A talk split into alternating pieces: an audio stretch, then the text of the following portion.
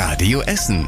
Der Tag in fünf Minuten. Am 1. September mit Julian Schildheuer. Guten Abend, schön, dass ihr mit dabei seid. Eigentlich hätte heute auch die Polizei die Nachrichten machen können. Es war nämlich ganz schön viel los. Fangen wir mal in Altendorf an. In Altendorf ist eine junge Frau auf offener Straße niedergestochen worden. Der mutmaßliche Täter ist ein 30-jähriger Mann, den die Polizei auch mittlerweile schon festgenommen hat. Geholfen haben dabei Zeugen. Die haben die Tat mit angesehen und den 30-jährigen verfolgt. Die Polizei konnte ihn so schnell festnehmen. Andere Menschen haben vor Ort der am Boden liegenden Frau erste Hilfe geleistet, bis der Rettungswagen eingetroffen ist. Die Hintergründe der Tat sind aktuell noch unklar. Das, was wir wissen, ist, dass der Täter mit der Frau zusammen Kinder hat. Die sind jetzt in Obhut des Jugendamtes. Weitere Hintergründe will eine Mordkommission jetzt rausfinden, die ermittelt in dem Fall. Ein weiterer brutaler Überfall hat uns heute auch noch beschäftigt, der ist aber ein bisschen länger her und stammt aus dem April. Nach dem brutalen Überfall auf ein Auto und die Insassen an der Wittenbergstraße hat die Polizei nämlich einen weiteren Verdächtigen festgenommen. Die Polizisten griffen am Montag auf offener Straße in Rüttenscheid zu. Der festgenommene Mann soll zusammen mit mehreren Mittätern Mitte April versucht haben, die Insassen eines Autos zu töten. Der Vorfall an der Wittenbergstraße hatte für große Aufregung bei den Anwohnern gesorgt. Mehrere vermummte Männer hatten auf das Auto und die Insassen eingeprügelt, auch Schüsse sollen gefallen sein. Zumindest haben darauf Pistolenhülsen einer Schreckschusspistole am Tatort hingedeutet. Ein Mann konnte unmittelbar nach der Tat gefasst werden, der zweite stellte sich, nachdem die Polizei mit Fotos nach den Männern gesucht hatte, und der dritte, der wurde eben jetzt am Montag festgenommen. Gegen die drei festgenommenen Männer wird weiter ermittelt. In einem anderen Fall gibt es jetzt eine Rolle rückwärts. Der Fahrer des auf der A40 ausgebrannten Tanklasters ist jetzt wieder auf freiem Fuß. Die Polizei hatte ihn letzte Woche festgenommen, weil er sich angeblich in die Türkei absetzen wollte. Auf Nachfrage von Radio Essen korrigierte sich die Staatsanwaltschaft. Der Mann wollte nur Urlaub machen. Er sei aber seit dem Brand auf der A40 vor einem Jahr nicht für die Staatsanwaltschaft greifbar gewesen, sagte eine Sprecherin auf Radio Essen Nachfrage. Er hatte eine Entzugstherapie gemacht. Das wusste die Staatsanwaltschaft aber nicht. Der Tanklaster soll wegen eines alkoholbedingten Fahrfehlers des Mannes Feuer gefangen haben. Es wird weiter gegen ihn ermittelt.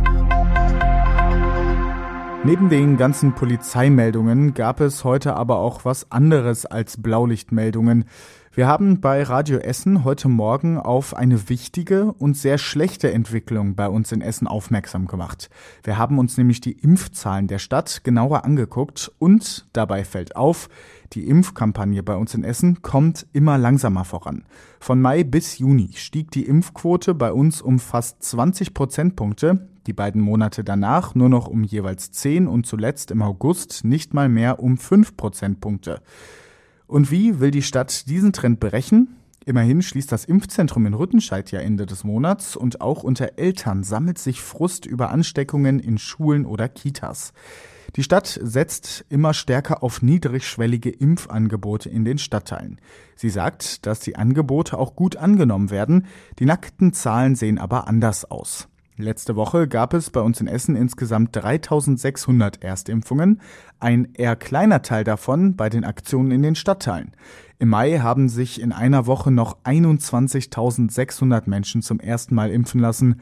Oberbürgermeister Thomas Kufen stand wegen anderer Termine leider nicht für ein Interview für Radio Essen zur Verfügung. Die nächsten 19 Sirenen werden gerade bei uns in Essen aufgebaut und getestet. 30 stehen schon, vor allem im Norden der Stadt. Es kommen aber auch im Essener Süden welche dazu, unter anderem in Freisenbruch, Burg Altendorf, Werden und Kettwig. Wenn die alle stehen, sollen noch 37 weitere Sirenen dazukommen und das Netz komplettieren. Es soll eingeschaltet werden, um die Essener zu warnen, zum Beispiel bei Bombenentschärfungen, schwerem Sturm oder wie zuletzt beim Hochwasser der Ruhr. Und das war überregional wichtig. Es wird wohl bald mehr dritte Corona-Impfungen geben, die sogenannten Auffrischungsimpfungen. Die Ständige Impfkommission will die Drittimpfung für Senioren und Immungeschwächte empfehlen. Noch laufe die Datenauswertung dazu, sagte STIKO-Chef Mertens.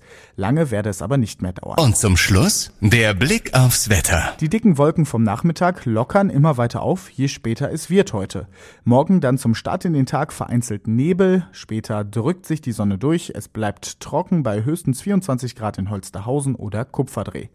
Die nächsten Nachrichten aus Essen gibt's morgen wieder im Programm ab 6 Uhr bei Radio Essen und natürlich gibt's die auch jederzeit online auf radioessen.de. Ich bin Julian Schildheuer und wünsche euch erstmal einen schönen Abend. Das war der Tag in fünf Minuten. Diesen und alle weiteren Radio Essen Podcasts findet ihr auf radioessen.de und überall da, wo es Podcasts gibt.